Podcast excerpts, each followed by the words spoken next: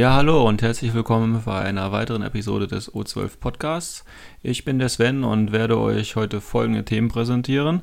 Als allererstes werfen wir einen Blick auf das, was sich seit dem letzten Podcast in der Infinity-Welt getan hat. Anschließend möchte ich auf Operation Flamestrike eingehen und zuletzt noch einen Blick auf einen Geländehersteller werfen.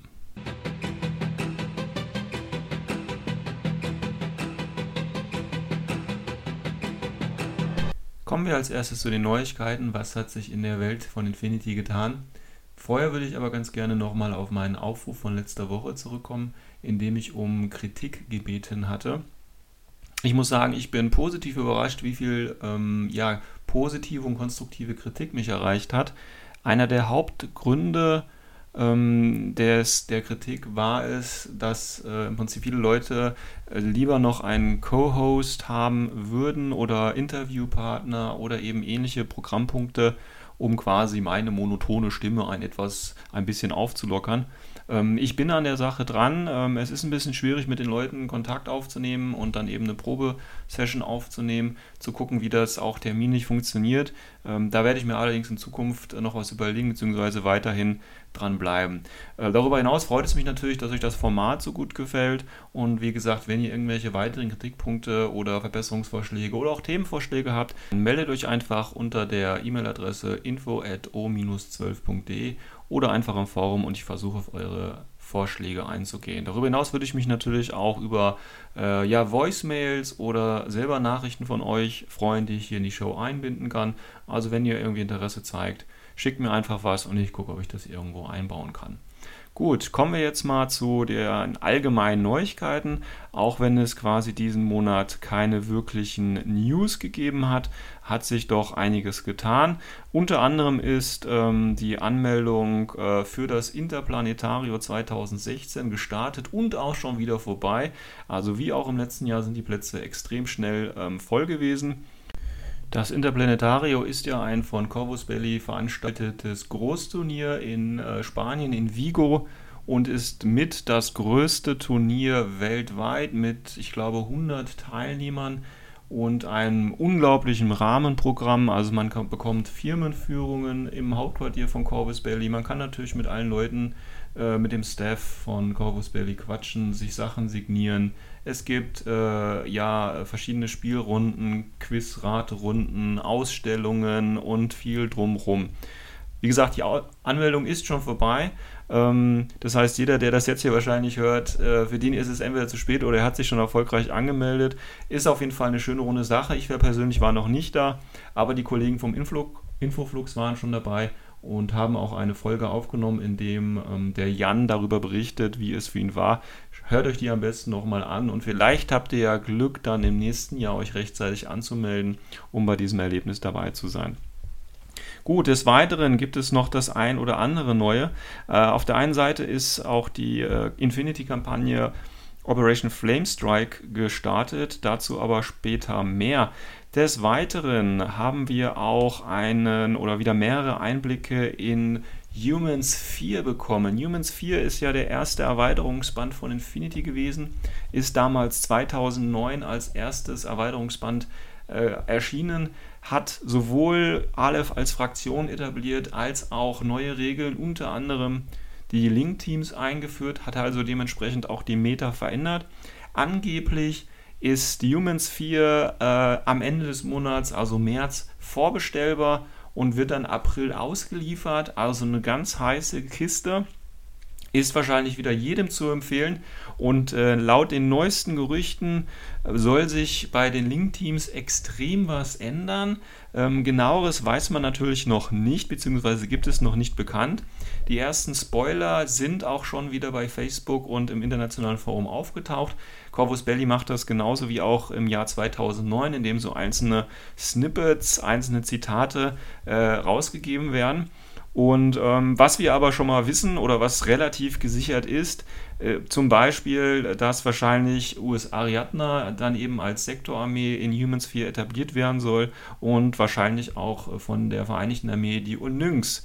Ähm, das heißt, hier scheinen neue, neue Sektorarmeen reinzukommen. Wie gesagt, die Linkregeln werden sich ändern, es werden sich verschiedene Waffen, Reichweiten, Modifikationen und so weiter alles ändern.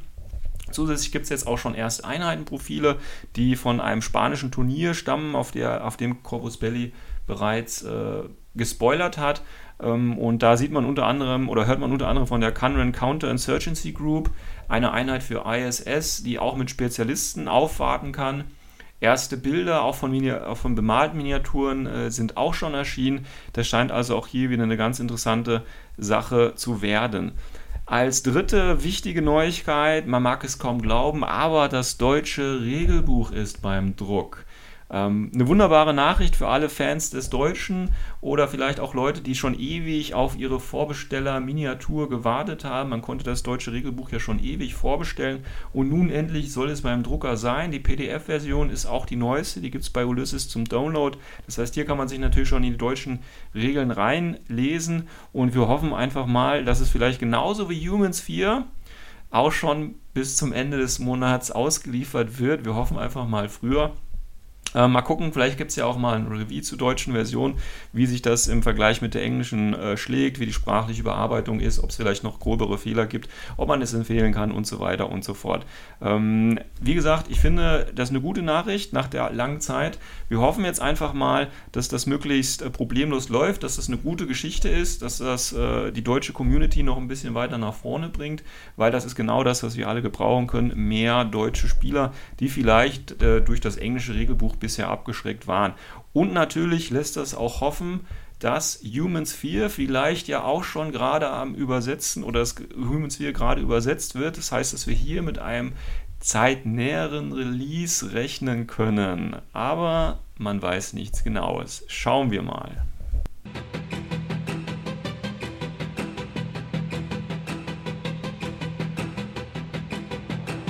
Okay, kommen wir mal zu Operation Flamestrike. Operation Flamestrike ist der Name für eine weltweite Online-Infinity-Kampagne, die in Zusammenarbeit mit äh, Corvus Belly und Beasts of War entwickelt worden ist.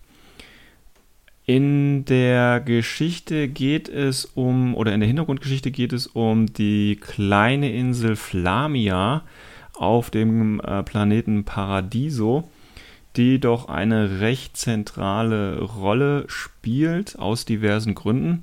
Und jetzt sind Spieler aus aller Welt dazu aufgerufen, äh, in verschiedenen Missionen sich um diese Insel zu streiten und die Ergebnisse auch online einzureichen auf einer von Beast of War zur Verfügung gestellten Seite um dort sich mit anderen Spielern weltweit eben zu messen. Dort kann man seine Spielberichte hochladen in, mit Fotos, mit Videos und bekommt auch eine Rückmeldung von den anderen Spielen, kann auch ja genannte, ich sag mal, Perks freischalten oder Achievements freischalten. Das heißt, ich kann meine verschiedenen Kampfberichte, Schlachtberichte bewerten lassen oder ich, je nachdem wie viel ich gewinne, je nachdem wie, wie viel gute Bewertungen ich habe, bekomme ich gewisse Auszeichnungen. Und laut Corvus Belly und laut Beasts of War hat diese Online-Kampagne tatsächlich einen Einfluss auf die zukünftige Geschichte im Infinity-Universum. Das heißt, je nachdem, welche Fraktion schlussendlich Flamia kontrollieren wird, dementsprechend wird es dann auch in den Hintergrundbüchern auftauchen. Inwieweit das natürlich umgesetzt wird, muss man dann nochmal schauen. Ja, die Insel Flamia äh, ist ja wie gesagt auf dem ähm, Planeten Paradiso ist allerdings eine recht kleine Insel, hat aber wie gesagt dennoch eine strategische Bedeutung, denn auf der einen Seite habe ich äh, über die Insel Flamia leichten Zugang auf die Insel Molokai oder auch den Kontinenten Australia bzw. Serpentria. Das heißt, ich habe hier ähm, leichten, ja, ich sag mal Brückenkopf. Ich kann hier meine Truppen vorlagern, kann dementsprechend dann die größeren Kontinente unter Druck setzen. Des Weiteren gibt es da auf der Insel Flamia auch einen Raumhafen, mit dem man im Prinzip die ähm, südliche Hemisphäre kontrollieren könnte, wenn man sie denn übernimmt. Und wir haben auch ein äh, Kommunikationsnetzwerk aufgebaut. Und wenn man eben die ähm, Station oder ja die Station auf der Insel Flamia übernehmen würde, könnte man tatsächlich damit die Kommunikation auf dem gesamten Planeten kontrollieren. Und das ist natürlich ein, ein sehr, sehr großer äh, Vorteil. Zurzeit ist die Zone eigentlich von O12 kontrolliert und das ist so ein bisschen auf die Hintergrundgeschichte zurückzuführen, wie es zu dieser prekären Situation auf Lamian gekommen ist. Ganz zu Anfang bei der äh, Entdeckung und ja, Kartografierung von, von Paradiso und dann eben auch dieser Insel waren tatsächlich Pan-O die ersten, die das Island, also die Insel, ähm, entdeckt haben. Tatsächlich ist aber sofort Jujing auch hinterhergekommen und hat sich die Insel unter den Nagel gerissen, sprich hat da gesiedelt, hat da die ersten Strukturen, Wohnblöcke und so weiter, auch Industriegerätschaften ähm, abgesetzt so dass natürlich Pano sich gewundert hat, das kann ja nicht sein, wir waren die Ersten hier und wir haben natürlich das Recht des Entdeckers. Deswegen ist dann anschließend Yujing auch wieder von Blitzangriffen von Pan-O äh, überrascht worden. Dadurch gelang es Pan-O tatsächlich einen Großteil der Insel äh, einzunehmen. Das heißt, da gab es ein, ein Hin und Her zwischen Yujing und Pan-Ozeania am Anfang. Man muss natürlich überlegen, das Ganze fing oder läuft zur oder lief zur Zeit der neokolonialen Kriege. Das heißt, auch andere ähm, Fraktionen waren natürlich auf Paradiso präsent und jeder wollte natürlich ein Stück des vom Kuchen abhaben, sodass dann zum Beispiel auch im späteren Verlauf der neokolonialen äh, Kriege Hackislam sich mit äh, den Nomaden zum Beispiel verbündet hat, um quasi diesen Raumhafen auf, Para, äh, auf Flamia zu erobern. Das Ganze war eine Racheaktion für einen anderen Konflikt, den Hakislam damals verloren hatte, schwere Verluste einfahren muss, musste. Und ähm, deswegen haben die sich da quasi diesen ähm, Raumhafen unter den Nagel gerissen. Aufgrund dieser vielen Konflikte hat natürlich dann irgendwann O12 gesagt, okay, das geht nicht weiter. Jeder versucht hier seine Ansprüche durchzudrücken und äh, keiner äh, profitiert im Prinzip davon. Das heißt, O12 hat dann gesagt, okay, wir demilitarisieren das Ganze, die ganze Insel. Und äh, in dem Moment wurde das Ganze natürlich auch für die Combined, also für die Vereinigte Armee interessant denn äh, plötzlich wurden die Kriegsmaschinerien zurückgefahren und Flamia sieht natürlich jetzt wie ein leichtes Opfer aus. Das heißt, auch die äh, Vereinigte Armee, die natürlich äh, ganz stark in Paradiso interessiert ist, möchte oder zeigt jetzt auch hier Interesse. Gleichzeitig ist natürlich auch mit der Ankunft der Tor im Paradiso-System anschließend ähm, äh, auch klar geworden, dass natürlich ihnen auch eine Rolle in irgendeiner Art und Weise zugestanden werden muss. Und ganz zum Schluss oder während dieses Konfliktes kam natürlich auch Ariadna ins Spiel, die quasi von O12 als Teil der alliierten Streitkräfte gegen die Verteidigung der äh, Vereinigten Armee eingesetzt worden ist. Das heißt, wir haben einen relativ kleinen Kontinent, wenn man das mit den anderen Landmassen auf Paradiso vergleicht, der aber aufgrund seiner äh, Lage äh, ein sehr, äh, eine sehr große taktische Rolle spielt und dementsprechend natürlich von allen Fraktionen äh, sehr begehrt ist. Wir haben auf Flamia ähm, verschiedene ähm, Anknüpfungspunkte, die dann jeweils auch die Spieler besuchen können, beziehungsweise mit ihren einzelnen Fraktionen gegeneinander antreten können. Da haben wir einmal die ähm, von Yu Ying kontrollierte äh, Energieanlage, ein Kraftwerk, das natürlich zu einem Großteil der Energieversorgung auf der Insel sicherstellt. Dann haben wir das äh, Basislager Antella. Hier ist natürlich vornehmlich ähm, Ariadna vertreten. Hier ist im Prinzip der Hauptstützpunkt von Ariadna. Dann haben wir noch äh, Naruma. Äh, das ist im Prinzip ein, äh, ein, ein, ein Hospital, also ein, ein Krankenhaus, bei dem Boa ganz stark oder dass, dass der Tor-Fraktion überlassen worden ist. Dann haben wir noch äh, Sagres, das ist eben eine orbitale äh, Tracking-Station. Das heißt, hier wird äh, oder kann mit dem Weltraum auch kommuniziert werden.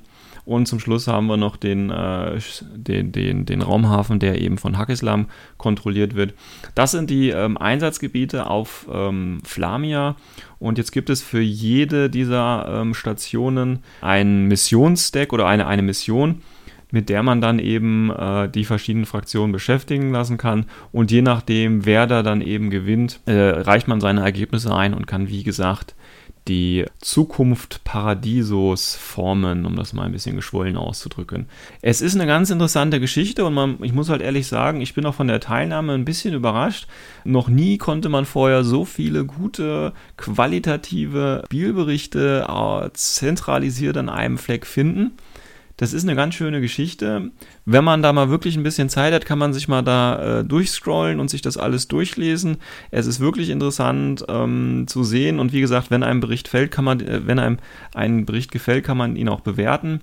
Kann so quasi dem äh, Commander, der das eingereicht ist, äh, Ruhmespunkte geben und äh, so kann der Commander dann im Prinzip wieder äh, Level aufsteigen und so weiter und so fort. Das ist eine ganz interessante Geschichte. Man kann auch, wenn jetzt zwei spielen ja meistens immer zwei gegeneinander, die können dann auch ihre Berichte gegenseitig äh, verlinken. Das heißt, den Schlachtbericht vielleicht aus der anderen Perspektive mal sehen. Und es gibt da eben unterschiedliche Formate, wie gesagt, Videos. Da gibt es Leute, die das als Comic-Geschichte eingestellt haben. Und mittlerweile gibt es auch einige deutsche Spieler, die das natürlich auf Englisch eingestellt haben. Aber es ist wirklich eine schöne runde Sache. Die ganze Kampagne soll äh, zehn Wochen laufen. Die erste Woche ist ja jetzt im Prinzip schon rum. Und ähm, ich bin sehr gespannt, wie das weitergeht. Und äh, hoffe mir da auf jeden Fall noch viele äh, schöne Berichte. Und ja, wie gesagt, wie, inwieweit das natürlich dann tatsächlich sich auf die Hintergrundgeschichte äh, vielleicht in der Neubearbeitung äh, des Paradiso-Bandes auswirkt. Das äh, bleibt dann abzuwarten, aber ich gehe davon aus, Corvus Belli hat ja jetzt gesagt, es wirkt sich aus und äh, ich hoffe, die setzen das auch dementsprechend um. Also wenn ihr Interesse habt, schaut euch die ganze Geschichte mal an spielt mal ein bisschen, ladet die Berichte da hoch. Es gibt sogar eine extra eigene Mission, die äh, bei ITS jetzt noch nicht dabei war, die speziell für eine der Kampfesgebiete zugeschnitten ist. Vielleicht ist das ja sogar eine Mission, die demnächst in, in ITS 2017 dann auftaucht. Ähm, das weiß man jetzt noch nicht. Aber auf jeden Fall eine sehr interessante Geschichte. Und auch wenn ihr selber nicht teilnehmen wollt, es lohnt sich auch einfach mal die ganzen Berichte durchzuschauen.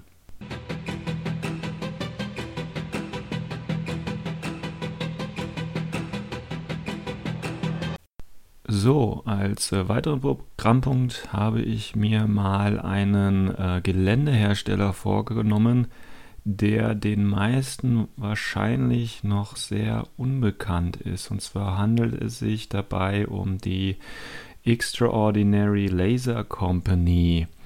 Das ist ein britisches Unternehmen, ist also in UK zu finden und dementsprechend gibt es auch da die Produkte zu ordern. Es gibt jetzt keinen äh, deutschen Vertrieb, der die Produkte hat. Man muss sagen, die Firma ist unter der Adresse thexlc.co.uk zu finden und kann die Produkte entweder dort bestellen oder eben über, die, äh, über eine eBay-Seite, die die haben. Ich habe da schon mehrfach äh, eingekauft und ähm, auch wenn das Produkt oder wenn das Sortiment relativ äh, dünn besiedelt ist und oder sie vielleicht nicht immer aktuell gehalten wird, äh, kann ich die äh, Leute da nur empfehlen. Also die Sachen sind wie gesagt von Great Britain, die sind alle innerhalb einer Woche bisher bei mir gewesen und das gab alles keine Probleme. Auch der E-Mail-Kontakt selber zu den Leuten war alles kein Problem. Also wenn ihr ähm, euch für die Firma interessiert, schaut mal vorbei. Wenn ihr die Seite eben aufruft, ist der interessante Punkt äh, eigentlich das Pre-Printed äh, Terrain. Also die haben sowohl MDF Terrain als auch äh, ja, die bieten auch einen Laser-Cutting-Service an. Der ist natürlich für uns jetzt nicht so interessant. Für uns ist tatsächlich das Pre-Printed-Gelände äh, interessant, weil ähm, die tatsächlich das ganz normale ähm, ja, wie man es von MicroArts-Gelände, MDF-Gelände eben kennt. Nur in dem Fall ist das tatsächlich schon mit einer Schicht bedruckt. Das Ganze sieht, finde ich, sehr, sehr fein aus. Und gerade für so mal- und bastelfaule Leute wie mich ist das eine super Gelegenheit, schnell an Gelände zu kommen. Also wenn man die Seite besucht und dann eben den Menüpunkt Preprinted Terrain auswählt im Shop, kommt man zu den Produkten. Das sind tatsächlich nur zwölf insgesamt. Die haben sich damals über einen äh, Kickstarter äh, finanziert und haben quasi diese Produktrange äh, aufgebaut. Und ich war bei dem Kickstarter dabei und habe mir da eben die ersten Sachen geordert, habe aber auch schon zweimal nachbestellt, weil ich eben nicht genug von äh, kommen, bekommen konnte. Und wenn ich das einfach mit den anderen Anbietern vergleiche, ähm, die Passgenauigkeit ist super, das Material ist super und wie gesagt, auch alles andere stimmt.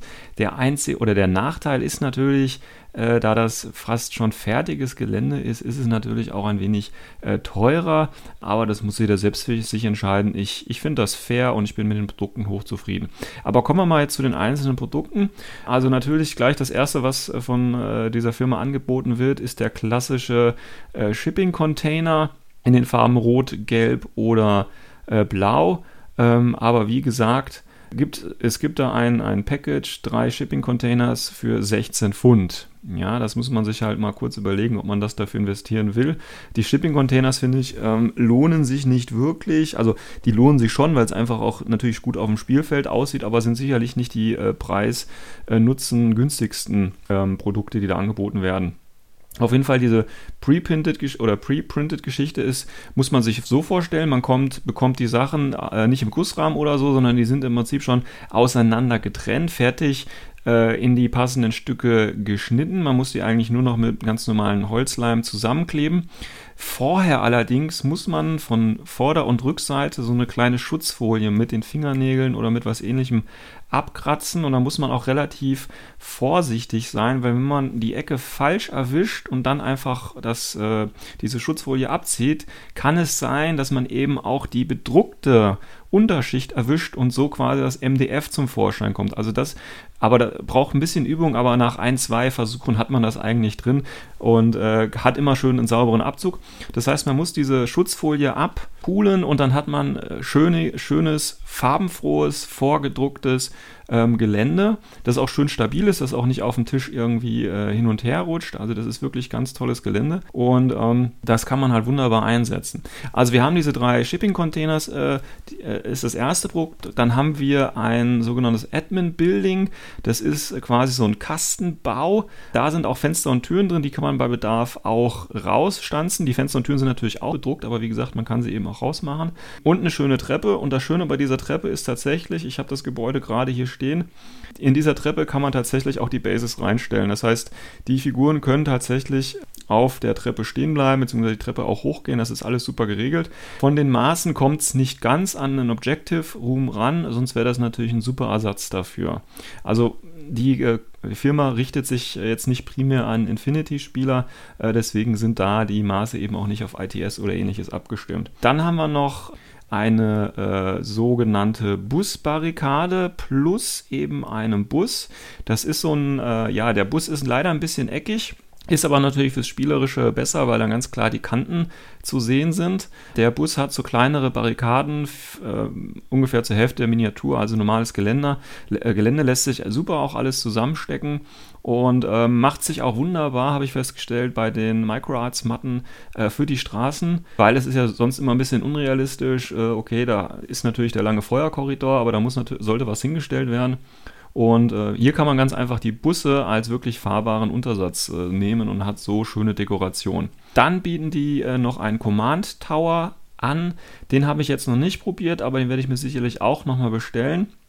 Da haben wir eine rechteckige Basis, dann einen längeren Aufsatz und oben drüber eben wie in so einem ähm, ja, Flugtower äh, so eine runde Kanzel da drin, auch mit einer Antenne oben drauf, ist auch eine schöne Sache. Dann äh, haben wir die äh, Fabrik bzw. das Warenlager. Auch hier haben wir sowohl kleine als auch große Eingänge. Das heißt, auch hier haben wir so eine große Schiebetür, die man bei Zeiten oder bei, bei Belieben eben rausmachen kann, damit eben Tags oder Drohnen auch in die Gebäude reinkommen. Die Gebäude sind eigentlich auch, beziehungsweise die, die ich habe bisher, sind auch alle von innen bespielbar. Ähm, da gibt es aber einen kleinen Unterschied. Einige von den Gebäuden sind von innen auch nochmal bedruckt und andere sind eben so blau eingefärbt. Das stört mich jetzt nicht wirklich, aber das sollte man sich vielleicht nochmal bewusst machen. Für diese Factory oder für diese Fabrik und dieses Warenhaus ähm, gibt es dann noch so Schilder, die man draußen dran kleben kann und auch so Klimaanlagen, die man dran kleben kann. Und wenn man sich eben einmal ähm, dieses bedruckte äh, Material anguckt, sieht man auch, dass da so Rostflecken drauf sind oder so extra Lüftungsschütze, ähm, kleine Hinweisschilder und so weiter und so fort. Alles dran geklebt, also wirklich schon spielfertig ist. Man muss tatsächlich nichts machen, außer Schutzfolie ab, zusammenkleben mit Leim und dann eben ein paar Minuten warten und dann sind die Dinge auch schon einsatzfähig und auch super transportabel. Dann gibt es noch eine L-Shaped Factory, ähm, ist ein bisschen kleiner, bietet aber auch hier die Möglichkeit mehrere Zugänge. Die Dächer sind abnehmbar und kann, man kann eben drin spielen und ist auch ein schönes Gelände. Dann haben wir noch ein Medicenter, das ist so ein äh, länglicher Kuppelbau, der eben als, ja, ich sag mal, Versorgungslazarettlager genutzt wird. Auch hier wieder von innen, innen bespielbar. Durch diese runde Form kann man so die einzelnen Streben wegmachen. Das heißt, man muss nicht das komplette äh, Dach wegmachen, um mal kurz reinzugucken. Man kann einfach so eine Strebe wegmachen und dann sieht man auch schon, äh, was da drin ist, beziehungsweise kann natürlich auch ganz normal die Türen ähm, vorne und hinten wieder aufmachen. Dann, was ich besonders schön finde, sind die Retail-Units. Das sind im Prinzip kleine Shops. Da gibt es äh, mehrere Eingänge. Wir haben Fenster auch wieder drin. Wir haben bespielbare Innen, wir haben bespielbares Inne und ein Dach, auf dem man seine Figuren platzieren kann. Und wir haben verschiedene Shop-Schilder. Das heißt, äh, ich glaube, drei sind immer zur Auswahl. Da kann man einfach entweder ein Striplokal rausmachen oder einen Waffenladen, in dem einfach die Schilder ausgetauscht werden. Dann gibt es noch Security Gates und Security Walls, das heißt ganz klassisch höhere Mauern, über die keine Figur drüber gucken kann. Die habe ich leider auch noch nicht, kann also auch nicht sagen, ob die ähm, groß genug sind, um Text oder ähnliches zu verstecken, äh, aber sehen auch sehr gut aus und werden sicherlich nochmal auf meinem Einkaufszettel landen. Die beiden letzten Produkte, die noch im Angebot sind, sind einmal der Security Tower. Den habe ich hier leider noch nicht zusammengebaut, aber wenn man sich das anguckt, ist das im Prinzip so der typische Scharfschützen-Tower. Ich denke, der bietet sich ganz an, um ihn irgendwo mal auf dem Spielfeld auf der Mitte zu postieren oder eben zwei an beiden Seiten, links und rechts, um quasi äh, nicht nur ein Sniper dominieren zu lassen, sondern gleich zwei. Es ist auch bespielbar, man hat so eine Veranda, die man da betreten kann und die Türen und so weiter. Dach abmachbar, ist also alles wieder ähm, bespielbar. Und als letztes haben wir noch den, ja, den Fahrzeug, äh, die Reparaturanlage. Hier haben wir ein großes längliches Gebäude. Auch hier wieder äh, sieht es sehr, ja, sieht eben stark nach Fabrik aus. Große Rollläden von vorne und hinten, äh, wo eben Tags oder eben Drohnen reinfahren können. Und ähm, wenn man das eben mal komplett zusammenstellt, dann kann man sich da eine echt schöne ähm, Industrieplatte, sage ich mal, das geht wohl am ehesten in Richtung Industrieplatte bauen, zusammen mit einer Microarts-Matte. Der ja, diesen, dieser Straßenanlage oder auch von ähm, anderen Herstellern gibt es ja Matten, die auch im Industriegelände, die ein bisschen verwittert sind, äh, angesiedelt sind. Also hier lassen sich super Gelände oder schöne Matten und äh, Ideen verwirklichen. Ähm, was ich, oder wie gesagt, was Vorteile sind, ist einfach, es ist, die Jungs sind total kompetent, freundlicher Kontakt, die liefern schnell die Produkte sind, finde ich, für meine Verhältnisse fair bepreist, dafür, dass ich sie auspacken kann, die Folie abziehen kann, zusammenkleben und dann schon ein fertiges Geländestück habe. Das finde ich äh, in meinem Fall äh, oder für mich ist das noch sehr fair bepreist hier, aber das muss natürlich jeder selber für sich entscheiden. Was auch noch ein Vorteil ist, ähm, ist meiner Ansicht nach eben äh, das Setting an sich, so dieses dunkle Industriegelände, das gibt es noch nicht bei vielen Herstellern, wobei, wie gesagt, man kann natürlich seine eigenen Geländestücke so anmalen, wie man möchte, muss es aber natürlich auch nicht. Natürlich ist nicht alles golden, was glänzt. Also es gibt natürlich auch, oder muss ich fairerweise natürlich sagen, auch negative Seiten. Also auch wenn sie schnell liefern, muss man sagen, dass die ähm, Verpackungsqualität, äh, wie sie das verschicken, nicht unbedingt die beste ist. Also man muss sich das so vorstellen, man bekommt ja die einzelnen äh, MDF-Teile schon äh, ausgeschnitten zugeschickt, also nicht im Gussrahmen. Und äh, wie die das verwenden, die nehmen im Prinzip äh, eine einfache, ähm, ja, ich sag mal Papiertasche, Briefversandpapiertasche, die ist nicht gepolstert und äh, legen da im Prinzip die äh, entsprechenden MDF-Teile pro Gebäude einfach rein und klammern oder tackern dann noch so einen Zettel mit so einer kleinen Anleitung drauf, wie man das zusammenbauen soll. Ja, also das ist ähm, nicht so äh, passend. Das heißt, wenn man sich so drei, vier Dinger bestellt, packen sie das natürlich nochmal in gepolsterten Umschlag. Ich weiß jetzt nicht, ob sie das nur bei einem Produkt machen, aber da wird sich das wahrscheinlich mit den Versandkosten sowieso nicht lohnen, wenn man nur eins bestellt. Ähm, das Problem ist dabei natürlich, dass die Sachen durcheinandergewirbelt werden und dass diese äh, Plastiktaschen so ein bisschen aufreißen können und sich dann die Sachen im Paket verteilen können. Also verloren gegangen ist bis jetzt bei mir noch nichts. Ich habe, gesagt, glaube ich, schon zwei oder drei Sendungen bekommen. Verloren gegangen ist noch nichts und kaputt gegangen ist auch noch nichts. Das Schlimmste, was mir passiert ist, dass quasi zwei Packungen mal aufgerissen waren und ich dann äh, zusammensuchen mussten, welche, zusammen musste, welches Teil wohin gehört. Aber das, da die Modelle vom Zusammenbau relativ einfach sind, ist das auch kein Problem. Also da gibt es keine, äh, klein, keine, kleine Kleinstteile oder Fuddelarbeit, von daher ist das auch kein Problem. Also bei mir hat das im Prinzip immer funktioniert. Und von daher ist das für mich jetzt kein negativer Punkt, aber es sollte natürlich nicht unerwähnt bleiben. Ähm, dann könnte den einen oder anderen natürlich noch diese, diese eckigen Formen stören.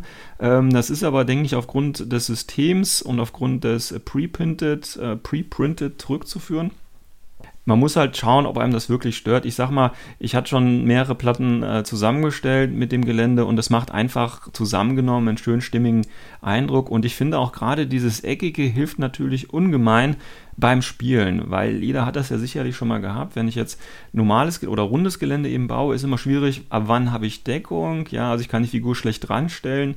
Ähm, da sind die Grenzen nicht so klar gesteckt. Und auch wenn jetzt zum Beispiel der Bus eckig ist natürlich und eher aussieht wie so ein, äh, ja, so ein fahrbarer Kasten, ist es natürlich trotzdem für Spielerische einfach einfacher und ich denke, das ist ein guter Kompromiss, der gefunden wurde. Ähm, was vielleicht auch für den einen oder anderen aus ästhetischen Gründen nachteilig sein könnte, ist einfach die Tatsache, dass ich natürlich die MDF-Kanten, ja, das heißt da, wo ich die Teile aufeinander klebe, die sind natürlich nicht preprinted. Die sind halt so ein bisschen, äh, die sind halt schwarz, also dunkel eingefärbt, ähm, aber man sieht natürlich ganz klar die einzelnen Module, aus denen das Gelände zusammengesetzt ist.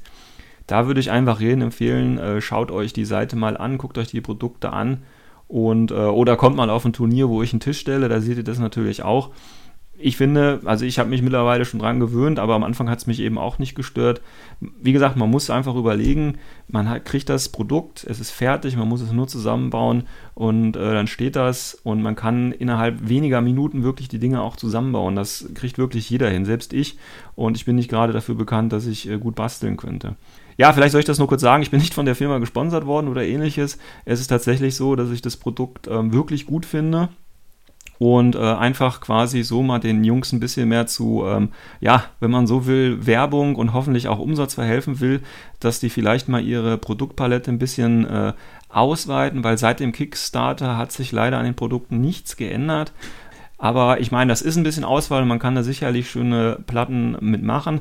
Aber natürlich würde ich mir noch gerne wünschen, dass die Produkte da ein bisschen ähm, weiterentwickelt werden und eben verschiedene Sachen, gerade vielleicht auch im Hinblick Infinity, noch optimiert werden. Ähm, aber wie gesagt, ich denke, die Leute müssen damit auch erstmal ein bisschen Geld verdienen. Das heißt, wie gesagt, ähm, schaut euch die Seite einfach mal an und ähm, ja, gebt mir einfach mal eine Rückmeldung, wie ihr das Terrain findet. Äh, bestellt euch einfach mal was oder von mir aus können wir auch gerne mal irgendwie eine Sammelbestellung machen, wenn ihr da Interesse habt übers Forum. Also ist überhaupt kein Problem. Wie gesagt, ich kann die Leute nur empfehlen und ähm, es würde mich freuen, wenn ihr natürlich die Erfahrung, die ich mit diesem Gelände gemacht habe, wenn ihr da auch eine gute Erfahrung ähm, sammeln könntet.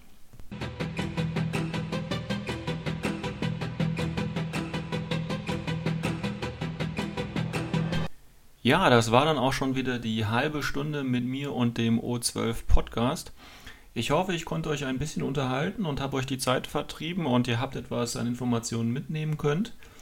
Auch gilt wieder mein Aufruf, wenn ihr irgendwelche Fragen habt, Kritik anzumerken oder Wünsche für eine der folgenden Episoden, dann zögert bitte nicht und schreibt mir eine E-Mail unter info@o-12.de oder meldet euch im Forum. Ansonsten hoffe ich, dass wir uns wieder, naja, so in zwei Wochen hören. Ich werde jetzt morgen erstmal zum Turnier fahren und da werde ich sicherlich auch noch einen kleinen Bericht nachreichen. Ich bedanke mich fürs Zuhören und bis dahin.